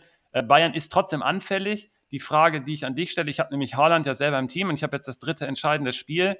Soll ich ihn stellen? Weil ich, ich überlege fast, ihn auf die Bank zu setzen. Und dann ist für mich Hitz ein Kandidat auf Dortmunder Seite, der auf jeden Fall interessant sein kann, weil er viel draufkriegen wird, gehe ich mal von aus. Und ich habe selber Akanji in, im Team und den stelle ich nicht. Bei Bayern auf der anderen Seite, Süle kommt wahrscheinlich noch zu früh und das Problem, was ich jetzt persönlich dann auch wiederum habe, ist, dass Coman fraglich ist. Auf den hatte ich eigentlich alles gesetzt, hatte mich auch gefreut, dass er letzte Woche dann nicht gespielt hat, weil ich dann dachte, in diesem Spiel kommt er dann auf jeden Fall äh, auf den Platz. Und der wäre auch mal ein Gamechanger hier. Also ich sage, wenn Coman spielt, ist er der Gamechanger. Stell dir vor, der spielt dann auch noch gegen Pongracic oder so. Aber wir haben auch gerade schon Sané nach vorne gestellt. Also wir glauben mal nicht an Coman. Und deswegen ist es dann doch Lewandowski. Ich stelle alle Bayern-Spieler und ich glaube an einen Bayern-Sieg. Äh, Hinspiel übrigens das dubiose Zweier-Spiel. Aber mehr sage ich dazu nicht. Ja, so leid es mir tut, da gehe ich komplett äh, mit dem mit, was du sagst. Ähm, so die zwei Sachen, die sich Dortmund auf keinen Fall erlauben darf und die halt irgendwie schon vorprogrammiert sind, sind so dumme Ballverluste, Pongracic, Brand, irgendwelche Fehler im Mittelfeld und so weiter. Mhm. Wenn Bayern solche Gelegenheiten kommt, dann wird es einfach eiskalt ausgenutzt. Da fehlen die Leute auf der Dortmunder Seite, sonst hätte ich mich sehr auf das Spiel gefreut. Das ist immer ein, eine coole Aktion. Ähm, Hits, ja, gehe ich mit dir mit, ist eine interessante Personalie wegen des Preises. Ansonsten weiß ich jetzt nicht, wie gut der ist. Und wenn es dann tatsächlich so ein 2-0, 3-0 wird, dann bleiben da auch nicht mehr viele Punkte übrig. Ja, du hast gefragt, ob ich Haaland. Paraden hoffen. Auf die Paraden muss man hoffen dann, ja. Genau. Es ist mehr Risiko, als man denkt, glaube ich, äh, bei Hits. Aber mhm. klar, wenn man einen günstigen Torwart braucht, der wird wahrscheinlich wird nichts kosten. Ne? Also, Na, ich habe folgende Konstellation, ich kann es dir jetzt ja sagen. Also ich hoffe, die Jungs draußen, die gegen mich spielen, hören jetzt den Podcast nicht so früh, weil der, obwohl der, der kommt halt erst in sechs Stunden irgendwie über die Theke, aber ich habe ja Trapp und Gral und ich kann ja nicht gamblen, das ist das entscheidende Spiel. Also ist Hits auf dem Markt und ich muss mir Hits holen, weil ich stelle ja nicht Trapp oder Gral auf und dann liege ich da falsch, kriege null Punkte, dann nehme ich lieber ein paar Punkte mit Hits mit. So war meine Strategie jetzt. Es sei denn, du sagst, gamble lieber auf Trapp gegen Hoffenheim und äh, lass Gral weg, weil Gral von der Qualität her zu niedrig ist und lass dann Hits weg. Was wäre denn dein Tipp da? Und der, der, der Haaland, die Haaland-Antwort, auf die warte ich auch noch, ne, ob ich den stellen soll. Also deine Situation ist nicht so gut, glaube ich. Ich würde Hits nehmen. Nicht gut. Also Grüße an Spezi an der Stelle. Ganz kurz, ich muss das mal, jetzt muss ich es auch einfach sagen. Mach mal. Spezi hat, Spezi hat mein Final, meine Finalteilnahme jetzt schon auf dem Gewissen, in dem Sinne, dass ich ja vor zwei Wochen gar nicht im Podcast sein sollte und er ja sein Mikro da nicht gefunden hatte. Und da musste ich ja noch äh, einspringen. Äh, einmal die Impfung abgesagt, die habe ich aber jetzt nachgeholt schon. Und ähm, ich wollte an dem Tag dann noch äh, einen kaufen von, bei Kickbase, weil ich wusste, hey, den stelle ich dann auf, richtig geil. Dann habe ich es aber durch den Podcast vergessen, weil ich genau dann da gesprochen habe, konnte mich nicht konzentrieren. Und der hätte mir das 1-0 gebracht. Das habe ich ganz knapp verloren, das erste Spiel. Das zweite, letzte Woche habe ich dann locker reingeholt. Und ich wusste, diese Partie mit Dortmund-Bayern, weil ich da jeweils zwei habe, wird halt richtig heiß. Und jetzt fallen dann auch noch so viele aus und alles ist unsicher und es kotzt mich total an, weil eigentlich will ich gerne ins Finale. Und deswegen die Frage: Haaland ja, nein. Und soll ich Hits holen, weil ich halt Trapp und Gral habe? Das sind meine zwei Fragen. Musst du mir jetzt beantworten. Ob diese Geschichte wahr ist, erfahrt ihr in den Kommentaren. Ist auch wirklich wahr. okay, ähm, Haaland würde ich auch stellen. Wenn ich Haaland habe, würde ich Haaland stellen. Dem ist doch egal, ob es gegen Bayern geht oder nicht. Genau, und Bayern also, ist ja hinten auch anfällig, so aber macht er sein Tor? Er muss das Tor machen, ne? weil sonst ist es tot. Also eine seriöse Prognose zu bekommen, ob jemand ein Tor machen wird, ja oder nein, ist immer schwierig und erst recht nee, gegen aber Bayern. Wenn, aber welcher aber Spieler sollte das denn eher machen als Haaland? Jetzt sagst du ja, Kunku. Ja, meinetwegen. Die beiden sind die Spieler, die am wahrscheinlichsten gegen Bayern treffen. Wenn ich einen davon habe, dann habe ich für den auch ordentlich was bezahlt. Es ist doch relevant, wer bei, wer bei Dortmund noch auf dem Platz mitsteht. Haaland ist ja jetzt wirklich völlig isoliert, aber ist dir das egal?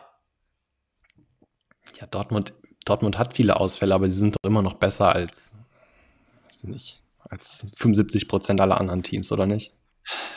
Ja, es tut mir auch, es, es tut mich auch schwer, ihn auf die Bank zu setzen, aber mal schauen.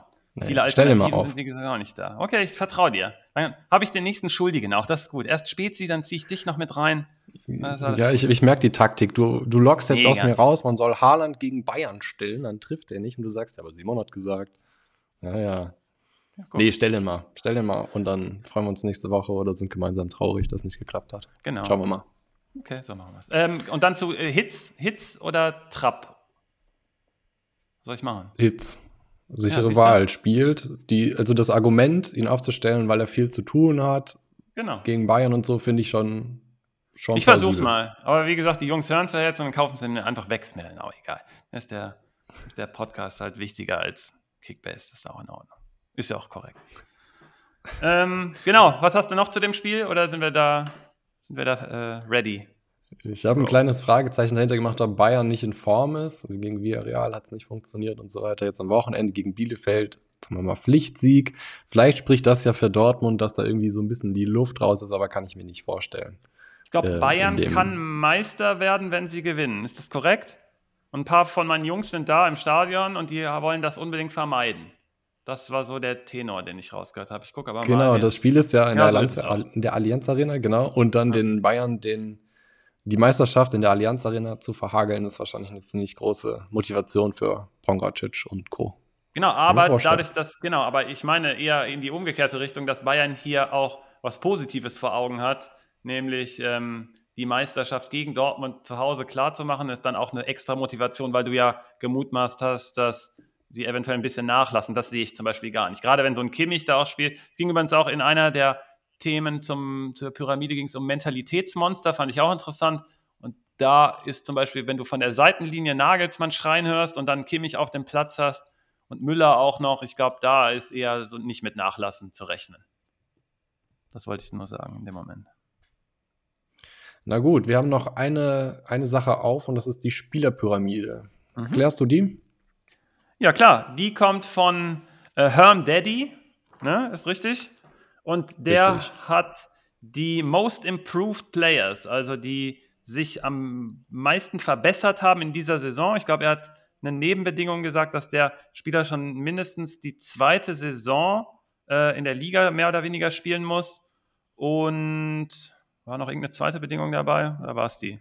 Nee, das war, das war die Bedingung. Also keine Spieler, genau. die irgendwie gerade erst reingekommen sind, von die man gar nicht auf dem Schirm haben konnte, sondern die müssen halt schon mal in der Bundesliga gewinnen. Genau. Und ähm, wir fangen mal unten an. Er hat, also insgesamt hat er, warte kurz, eins, zwei, drei, vier, fünf, sechs, sieben. Sieben habe ich auch. Hast du auch eine eigene gemacht und kannst sagen, welche, also ich hab, würde drei ersetzen, mehr oder weniger nur. Und deswegen finde ich seine Vorschläge finde ich schon mal richtig cool und interessant. Ich habe mir welche aufgeschrieben, allerdings die noch nicht eingeordnet. Ähm, weiß auch nicht, wo ich die einordnen würde, aber ich würde sie gleich mit dir okay, besprechen, ob du die auch also, machen würdest. Genau, also er ist mit Burkhardt, Karasor, Diaby und Mavropanos gegangen in der letzten Linie, in der dritten Reihe. Ähm, da bin ich bei Mavropanos und äh, Burkhardt dabei. Ich hätte aber Burkhardt ein bisschen höher eingeordnet, finde die aber interessant. Bei Diaby würde ich sagen, ja, der ähm, hat hat sich auf jeden Fall auch verbessert. Da wäre ich aber jetzt nicht drauf gekommen, dass ich den in die Pyramide mit einordne. Und bei Karasor, der ähm, macht meiner Meinung nach genau das, was er auch immer gemacht hat. Aber er, doch, seine zweite Bedingung war übrigens Wichtigkeit fürs Team auch. Also es ging nicht nur um persönliche ah, ja. Qualitätsentwicklung, sondern auch Wichtigkeit fürs Team. Und das habe ich hier bei Karasor auch rausgearbeitet. Also das wird er wahrscheinlich gemeint haben bei Karasor, weil Qualitätssprung hat er für mich nicht gemacht. Er hat wahrscheinlich immer schon so gespielt, wie er gespielt hat. Ähm, macht das auch super stabil, aber ist wahrscheinlich jetzt wichtiger geworden, auch im Verlaufe dieser Saison. Und das meint er damit. Den hätte ich aber auch nicht drauf. Bei mir ist Mavropanos da in der Reihe mit drin. Für mich ist Schick dabei, den er später hat, ähm, weil er einfach einen Sprung gemacht hat für mich. Ähm, kann, ich kann ich aber gleich noch dazu was sagen, wenn es bei ihm dran ist. Bei mir ist Bellingham dabei, weil der einfach bei Dortmund eine richtig tragende Säule in einem richtig, relativ großen Verein geworden ist und das, der hat für mich einen riesen Sprung gemacht auf allen Ebenen, Wichtigkeit und Qualität. Und Oxford, der bei ihm auch später kommt, ist bei mir in dieser Reihe, der bezüglich Wichtigkeit auch bei Augsburg einfach hinten die tragende Rolle spielt und irgendwie hinten der Führungsspieler ist. Das sind meine vier hinten. Ich ähm, finde es interessant, dass, dass, dass ähm, jetzt zwei Stuttgarter genannt worden sind, die letztes Jahr Neunter geworden sind. Jetzt gerade kämpfen sie um den Abstieg. Mhm. Und äh, es gibt nur ein Team, was auch zwei Spieler hat in der Pyramide. Jetzt haben wir ausgerechnet zwei Stuttgarter in der Pyramide für die Spieler, die sich verbessert haben, aber Stuttgart äh, spielt insgesamt viel schlechter als letzte Saison.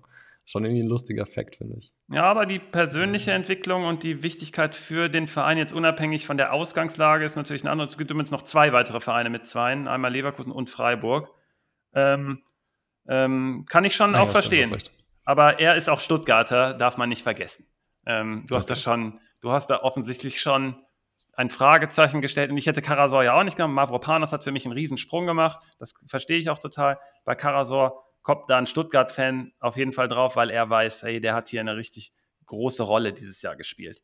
Ähm, in der zweiten Reihe bei ihm sind Höhler, Schick und Modest. Ähm, finde ich interessant, finde ich spannend. Schick habe ich ja selber, nur eine Reihe tiefer gehabt. Höhler habe ich selber, auch genau in der Reihe, wie ähm, er es hat. äh, weil er einfach für mich einen Qualitätssprung gemacht hat.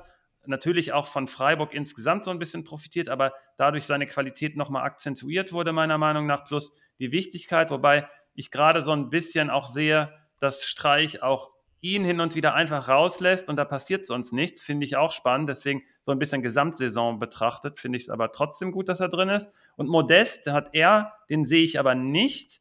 Ähm, da hat Köln insgesamt für mich einen Sprung gemacht und alles auf Modest zugeschnitten, aber er selber hat sich, also die Qualität von Modest kann sich jetzt nicht großartig verbessert haben, aber vielleicht die Wichtigkeit in der Abhängigkeit dann, da kann ich schon, das kann ich schon nachvollziehen, aber es war in der Vergangenheit auch schon mal so. Deswegen sage ich, dass da keine Entwicklung war. Es ist eine super, der hat mega Qualität und er ist auch wichtig für sein Team, aber es hat sich für mich keine Entwicklung da ähm, äh, gezeigt. Für mich ist Avonihi da eher der Kandidat statt Modest, der, ähm, der mich positiv überrascht hat und dann wirklich für mich einen Sprung gemacht hat und gerade jetzt auch selbst ohne Kruse macht das halt dann mit Becker zusammen, finde ich ganz spannend.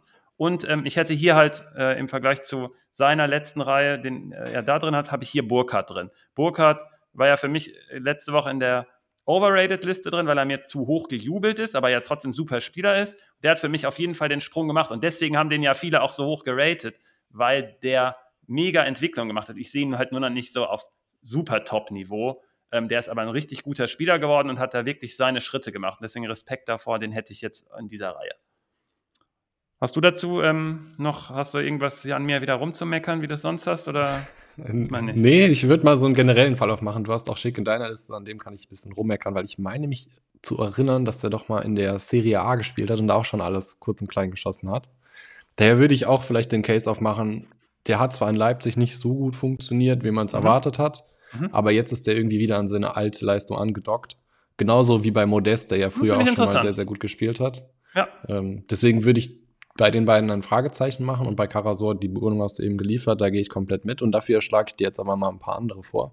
Genau, wir sind Nämlich, ja noch hier, die ist ja noch nicht durch auch, genau. Aber kannst du schon mal genau, raushauen. Zwei Leute, die aber sehr wenig gespielt haben letzte Saison, sind einmal Benno Schmitz bei Köln Mhm. Und Nico Gieselmann, die diese Saison, äh, was die Punkte jedenfalls hergeben, nice. einen Riesenschritt nach vorne gemacht haben. Finde ich nice. Ich mal erwähnen möchte als in der ja. Aber sie haben halt wenig gespielt, deswegen weiß ich nicht so ganz, ob das. Nicht wenig gespielt. 50 Prozent. Letzte Saison doch doch. Ach so, also Ach so du meinst letzte Saison wenig. Saison. Okay. Okay, aber das wäre ja genau. ein Argument für eine Entwicklung und für einen Schritt gemacht. Also das würde es ja nur unterstreichen. Genau. Das ist ja gar keine, kein, keine Downside. Ja, finde ich gut. So, gut, dann, äh, dass, dass du da mit, äh, mit mir mitgehst, weil jetzt habe ich vielleicht ein bisschen schwierigere. Zum Beispiel habe ich mir Sané mit einem Fragezeichen aufgeschrieben. Ich weiß nämlich noch ganz genau, wie der verschrien wurde und äh, die Kritik an ihm groß war. Und das hat sich ja so ein bisschen gefangen. Könnte man ja vielleicht drauf, äh, drauf hinauslaufen, dass er sich verbessert hat. Ich denke mal, phasenweise hat er sich definitiv verbessert, nicht? Auf jeden Fall nicht letzte Woche gegen Bielefeld, das war gar nichts. Also letzte, das war völlig lustlos. Wir und, vergleichen ja, zu letzter Saison. Ne? Ja, ich weiß. Äh, ja, kann ich nachvollziehen, äh, dass du so drauf gekommen bist, wäre aber jetzt nicht auf die Idee gekommen. Also großartig verbessert hat er sich nicht, jetzt aber im Vergleich zur letzten Saison schon, aber global dann auch nicht. Also dein Schick-Argument würde da greifen und wichtig für Bayern. Ach so, ja, stimmt. Genau, mit dem Argument wäre der sowieso raus. Da hast du recht. Ja. Dann habe ich aber noch zwei Kandidaten. Einmal Brandt, der in dieser Saison, glaube ich, sieben Vorlagen, sieben Tore. So viel hatte er noch nie. Vorher irgendwie nur drei oder sowas. Der hat nee, sich also definitiv, was das Boah. angeht. Wie, nee, was nee. nimmst du nicht? Nee, ja, Leverkusen war der so gut und auch viel wichtiger. Und bei Dortmund ist eher so Kritik angesagt. Und im Vergleich zur letzten Saison, ja, wenn man nur diese zwei Jahre nimmt. Aber in der Gesamtentwicklung streiche ich Brandt auf jeden Fall raus. Weg damit. In ich seiner hab, ich Entwicklung, na gut. Ich habe gleich noch einen, wo du sagst, sei denn, du hast den jetzt noch übrig als deinen zweiten, der muss nee, da rein. ich habe noch einen und da kannst du gar nicht mit mir diskutieren. Und zwar Özcan genau. habe ich mir aufgeschrieben. Das ist er. Das der ist auch diese meine. Saison durchgestartet ist. Yes, und den habe ich auch in meiner ersten Reihe, neben Schlotterbeck in dem Fall. Da muss Özcan rein. Ich sehe hier keine. Und Herm Daddy, mein Freund, Özcan muss in deine Liste. Er hat Oxford auf der Stufe mit einem Kunku Oxford habe ich ja ein bisschen weiter unten, aber mein Freund, da muss Özcan rein und da lassen Simon und ich anscheinend auch gar nicht mit uns diskutieren. Äh, ich habe ja. Schlotterbeck mit ihm zusammen auf der Stufe und habe einen Kunku ganz oben. Äh, dazu brauche ich jetzt nicht großartig was ausführen. Schlotterbeck und Kunku haben sich so geil entwickelt vom Standing und von der Qualität. Bei mir wäre ein Kunku ganz oben, er hat Schlotterbeck ganz oben und der dritte Mann wäre für uns Özcan. Deine zwei Jungs sind wahrscheinlich auch Schlotterbeck und Kunku da oben. Ne? Sehe ich nicht viel anders. Ja, also über die braucht man auch nicht diskutieren, ja, finde ich. Das genau. ist auch sehr offensichtlich. Worüber man diskutiert noch zum Abschluss, übrigens coole, cooles Thema, haben auch viele dann dazu geschrieben oder einige und so ein paar Likes habe ich gesehen. Ähm, deswegen haben wir das Thema auch mitgenommen. Also danke dir, Herrn Daddy, äh, Dani, ähm, guter Mann, äh, viel Erfolg für Stuttgart. Ähm, Shrimps sind noch offen. Da, apropos Stuttgart, habe ich einen drauf mit Kalajdzic. Da erwarte ich einen Treffer einfach gegen Hertha. Da muss was kommen und deswegen ist er drauf. Zusätzlich noch Soloi, falls er spielt. Bei Freiburg ist es ja, wie gesagt, durch deren Rotation. Streich macht auch gerne mal was, was man nicht erwartet. Dann ist er plötzlich raus. Wäre aber super Matchup gegen Gladbach. Und äh, ich habe Modest noch mit drauf. Ich finde, Modest hat gegen Bielefeld eine Konstellation. Du hast das statistisch, hat, ist für mich irgendwie rübergekommen, dass das das Matchup ist, irgendwie so Stärke gegen Schwäche. Köln gegen Bielefeld. Ich weiß, dass sich mhm. generell Köln so ein bisschen schwer tut, aber von der Ausgangsposition sollten sie sich eigentlich nicht schwer tun und da wird Modest eine Rolle spielen. Deswegen sind das so meine drei Shrimps äh, für dieses Wochenende. Da gehe ich komplett mit. Ich äh, lege mal noch Demir weiter zu gegen Fürth. Sollte man mal einen auf den Grill schmeißen. Gibt ja kein Leverkusen-Verbot heute. Ähm, ach, stimmt, ähm, stimmt. Doch, ist, doch. Ist nee, gut, nee, nee, finde ich gut. Bei erlaube ich. Ja, ansonsten Orban. Orban würde ich auch noch erwähnen. Dann haben wir mal keinen Offensiven dabei, sondern die Legende. Einen sicheren, einen sicheren Punkter. Die Legende. Ich habe mal irgendwen gehört, der meinte, der könnte nicht kicken und sagt jetzt zu dem Legende. Interessante Nummer. Krass, ne? Weiß ich auch nicht. Wir müssen wir mal, müssen wir ihn mal in den Podcast einladen. ja, gut, ja, Jungs. Dann sind wir dann, doch durch. Äh, haben genau, sind wir eigentlich schneller als letztes Mal gewesen? Mal gucken. Ja. Eine, eine Stunde 20. So in Ordnung. Ja, ist doch nice. Hat mir mega Spaß gemacht, auch zu zweit. Äh, nächste Woche vielleicht wieder eine größere Runde. Hoffen wir zumindest, dass Spezi und oder Susi mit dazukommen. Und dann auch noch die größere Runde mit Konsti. Ähm, Zusage ist schon da, da kommt er jetzt nicht mehr raus, aber hat natürlich auch Bock, also so ist nicht. Ähm, da freue ich mich auch besonders drauf. Also äh, da ist noch einiges vor uns in der, in der Saison. Aber jetzt erstmal 31. Spieltag. Viel Erfolg.